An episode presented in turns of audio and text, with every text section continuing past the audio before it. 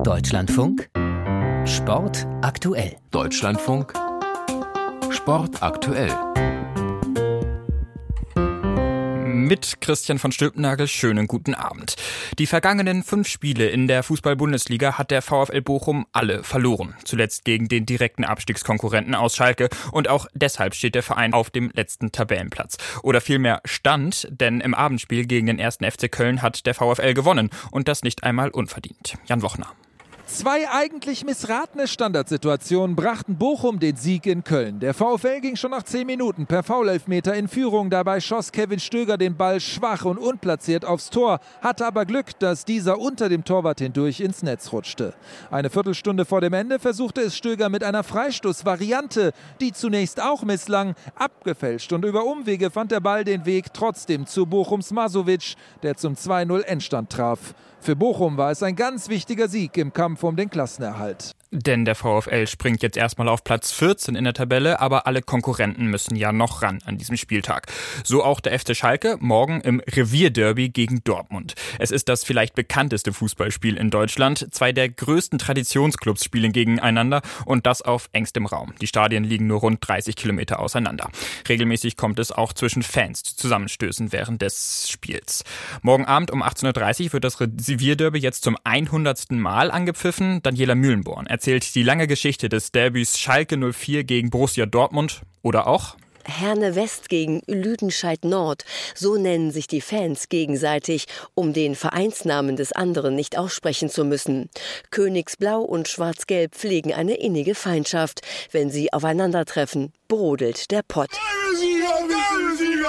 Das Revierderby ist das Spiel überhaupt in der Saison. Es ist einfach kein normales Spiel. Das Revierderby 99 Mal in der Bundesliga, immer emotional und oft kurios. Zum Beispiel im Dezember 1997. Da glückte dem Schalker Torwart Jens Lehmann, was zuvor noch keinem anderen Torwart der Liga gelungen war. Ein Tor aus dem Spiel heraus. Es gibt einen Eckstoß für den FC Schalke 04. Hereingegeben. Schuss Tor! Tor! 2 zu 2! Lehmann ist es doch tatsächlich gewesen. Lehmann per Kopf. Es ist nicht möglich. Und als hätte das allein nicht schon für die Fußballgeschichtsbücher gereicht, dass das Tor in der Nachspielzeit eines Derbys fiel, machte es mythisch.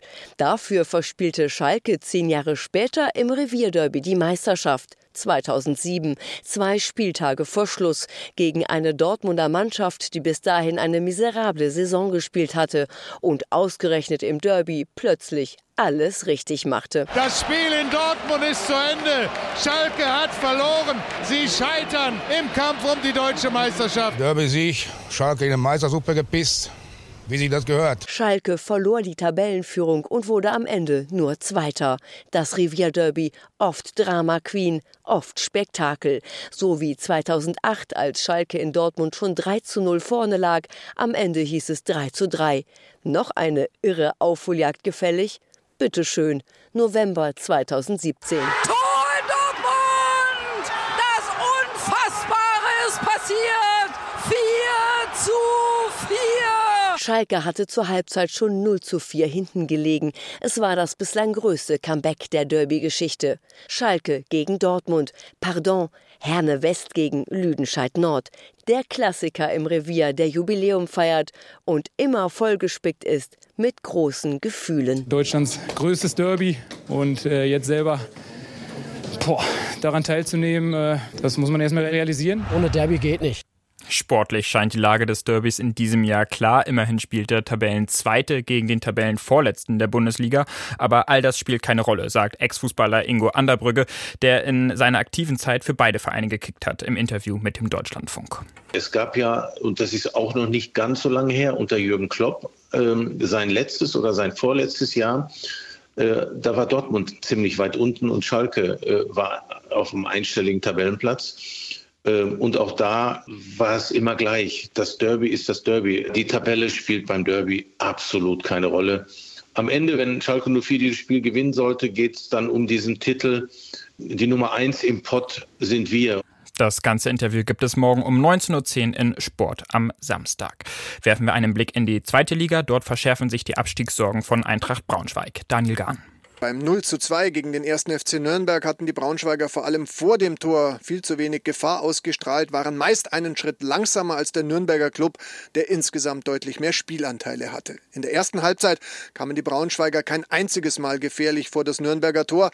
In der zweiten Hälfte waren zwei echte Torchancen, dann insgesamt aber zu wenig, um zum Erfolg zu kommen. Die Einsatzbereitschaft war da, es fehlte aber auch an der Spielidee, um Nürnberg gefährlich zu werden. Mit einem Sieg hätten sich die Braunschweiger zumindest ein bisschen vom Tabellenende absetzen können. Nach der Niederlage droht jetzt sogar der direkte Abstiegsplatz.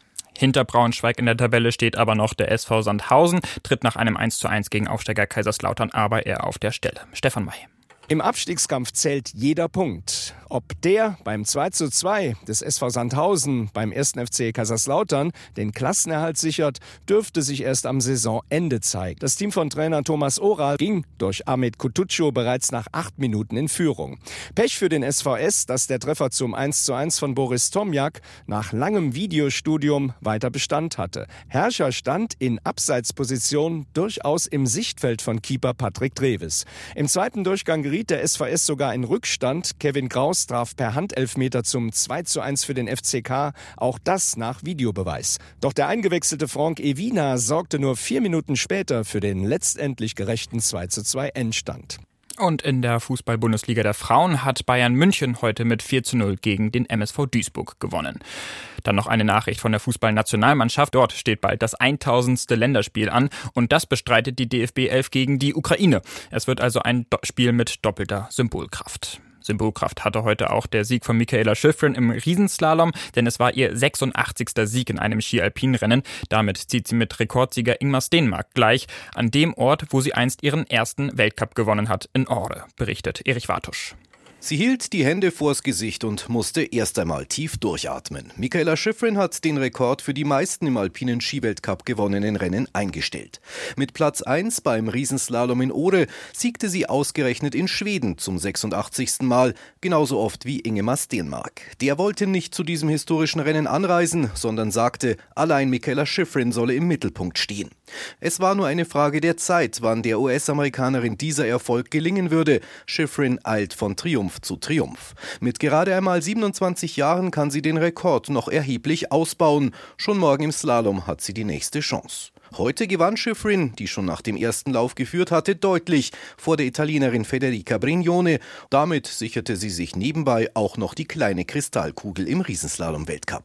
Eine historische Pleite gab es dagegen für den deutschen Skisport. Weil Lena Dürr und Emma Eicher das Finale der besten 30 verpassten, bleibt der DSV zum ersten Mal in der Geschichte des Skiweltcups einen ganzen Winter lang ohne einen einzigen Punkt in einer Disziplin. Nicht weit entfernt von Ore in Oslo hat heute die Raw Air Tour im Skisprung gestartet, sozusagen die norwegische Vierschanzentournee. Das Besondere, hier zählen auch die Sprünge der Qualifikation in die Gesamtwertung hinein, berichtet Martin Thiel. Deshalb haderte Karl Geiger ein wenig mit seinen 117,5 Metern und Platz 13 zum Auftakt in Oslo. Normalerweise zählt es ungefähr Quali geschafft, passt. Wenn einmal einer daneben geht, dann ist es nicht so schlimm. Der war jetzt, ich sage jetzt mal solide, aber so, so wirklich die feine Klinge war es nicht. Der Rückstand auf den Sieger David Kubacki aus Polen ist schon ordentlich. Auch Markus Eisenbichler auf Platz 15 hat Punkte liegen lassen. Aber er weiß, abgerechnet wird zum Schluss. Und am Schluss schiefliegen, da muss man parat stehen, weil da kann man alles verspielen und alles gewinnen. Von dem her einfach ganz entspannt weitermachen, jeden Wettkampf nutzen und einfach das schöne Wetter hier in Norwegen genießen. Tatsächlich ist in Oslo Sonnenschein angesagt. Weiter geht die Raw Air Tour dann für Männer und Frauen über Lillehammer nach Vickersund, wo auch die Frauen um Dreifach-Weltmeisterin Katharina Althaus erstmals Skifliegen werden. Ich freue mich einfach so, dass wir fliegen dürfen und da hoffe ich, dass natürlich die ganzen Rekorde von uns Mädels putzeln werden. Los ging es für die Oberstdorferin aber zunächst mit Platz 8. Den Sieg in der Qualifikation am Holmenkollen holte sich Emma Klinetz aus Slowenien. Außerdem stehen jetzt auch die letzten Teilnehmer für die Playoffs in der Eishockey-Bundesliga fest. Sowohl die Fishtown Penguins aus Bremerhaven als auch die Düsseldorfer EG haben heute mit Siegen den Sprung aus den Pre-Playoffs geschafft.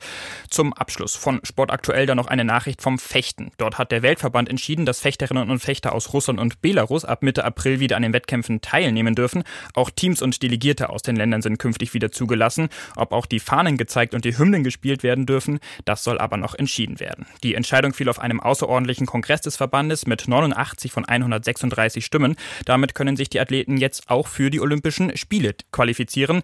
Fechterinnen aus Deutschland haben die Entscheidung kritisiert und der Fechtverband steht jetzt vor der Frage, wie man mit den Athletinnen aus, aus Russland umgeht, wenn sie zu Wettkämpfen nach Deutschland anreisen sollen.